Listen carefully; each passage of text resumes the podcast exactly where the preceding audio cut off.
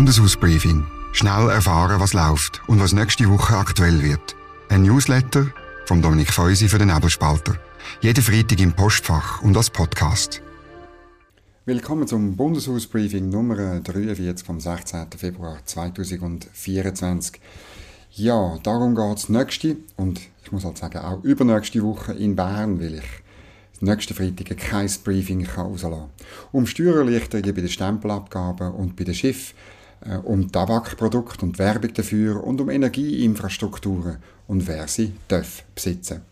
Das ausführliche Briefing findet ihr wie immer auf nebelspalter.ch am Samstagmorgen oder ihr könnt es unten drauf ähm, abonnieren, anschauen, dann sind ihr jeden Freitag voll informiert mit allen Links, mit allen Hintergründen und mit allen Themen. Das hier ist der Podcast, eine kurze und kompakte Version vom Bundeshausbriefing vom Nebelspalter. Mein Name ist Dominik Feusi. Tönt das bitte weiterempfehlen, tönt euren Kollegen sagen, dass man da erfahrt, was nächste Woche und ausnahmsweise eben auch übernächste Woche in Bern läuft.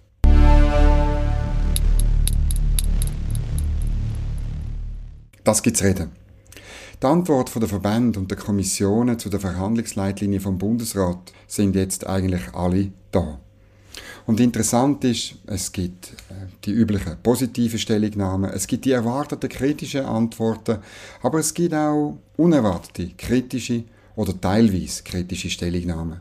Darunter eine besonders kritische von der Außenpolitischen Kommission vom Ständerat, von der Wirtschaftskommission vom Nationalrat, aber auch in der Verkehrskommission vom Nationalrat hat man fest diskutiert. Dort insbesondere über die Liberalisierung vom Schienenverkehr. Dann äh, hat man so ein die Gruppen, die ein bisschen still sind. Dazu gehört äh, die FDP.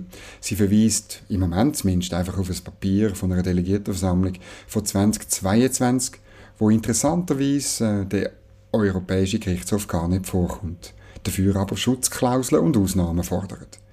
Bei der Mitte ist es auch ziemlich ruhig. Die überlegen sich, glaube ich, auch noch, wie sie sich positionieren.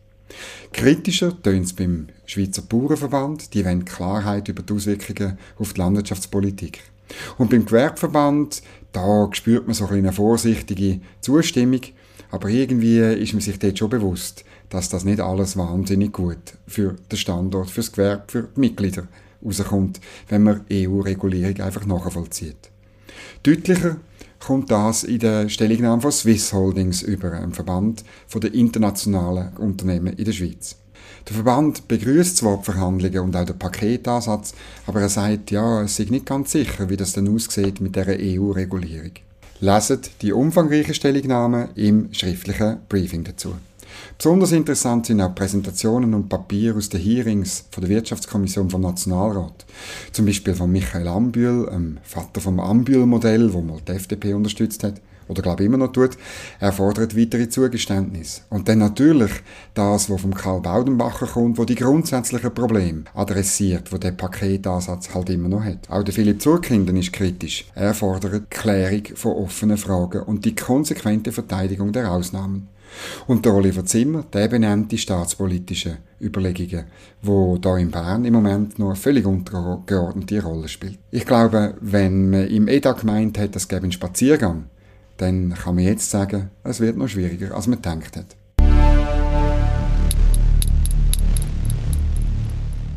Was nächste Woche aktuell wird. Am Montag geht es in der Wirtschaftskommission vom Ständerat um Steuererleichterungen, die Überreste der Unternehmenssteuerrevision 3. Die Stempelabgabe hat man damals noch reformieren, weil das ist äh, eigentlich eine wirtschaftlich schädliche Steuer, wo Unternehmerinnen und Unternehmer besteuert, wenn sie Geld investieren. Das wird aber scheitern, man wird das beerdigen.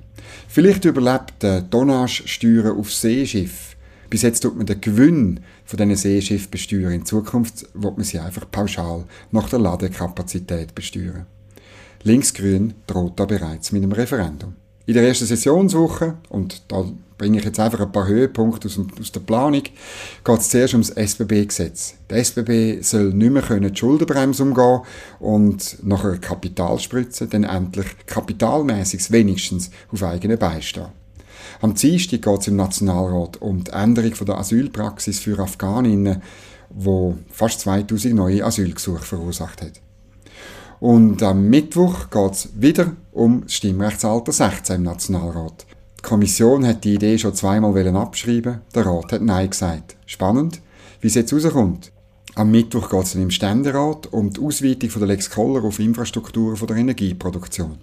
Aber auch da, die Ständeräte sind skeptisch. Sie wollen lieber ihr Investitionsprüfungsgesetz behandeln, das der Bundesrat im Dezember verabschiedet hat. Am Donnerstag geht es im Ständerat dann ums nächste CO2-Gesetz und im Nationalrat um die Umsetzung der Volksinitiative Kinder ohne Tabak.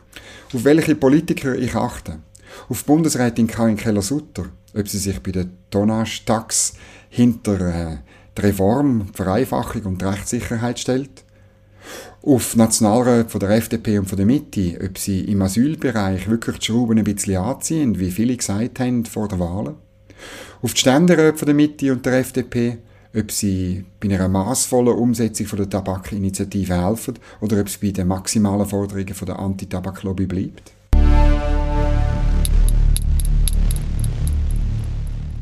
Was sonst noch läuft? Die Sicherheitspolitische Kommission vom Nationalrat redet nächsten Montag über die Stärkung der Verteidigungsfähigkeit der Schweiz und die Zusammenarbeit mit der NATO. Sicher auch ein Thema werden die Liquiditätsprobleme bei den Rüstungsprogrammen sein. Die Frage ist, ob es zum bürgerlichen Schulterschluss für den Wiederaufbau der Armee kommt. Oder ob die Mitte, wie in der Dezember-Session, mit SP und Grünen das hintertreibt. In der Session geht es auch noch um Sanktionen bei Verstößen gegen angebliche Lohnungleichheit. Der Vorstoß kommt überraschenderweise aus der Mitte und er steht so ein bisschen sinnbildlich für die neue, aus liberaler Sicht ziemlich verheerende Rolle der Mitte im Parlament, zumindest im Nationalrat. Interessanter ist der Vorschlag von der Katrin Bertschi, grünliberaler Nationalrätin aus Bern, für eine Konzernverantwortung für die katholische Kirche bei Missbrauchsfällen. Bekanntlich haben Exponenten von der Kirche die Initiative für so eine Verantwortung in der Privatwirtschaft tatkräftig unterstützt.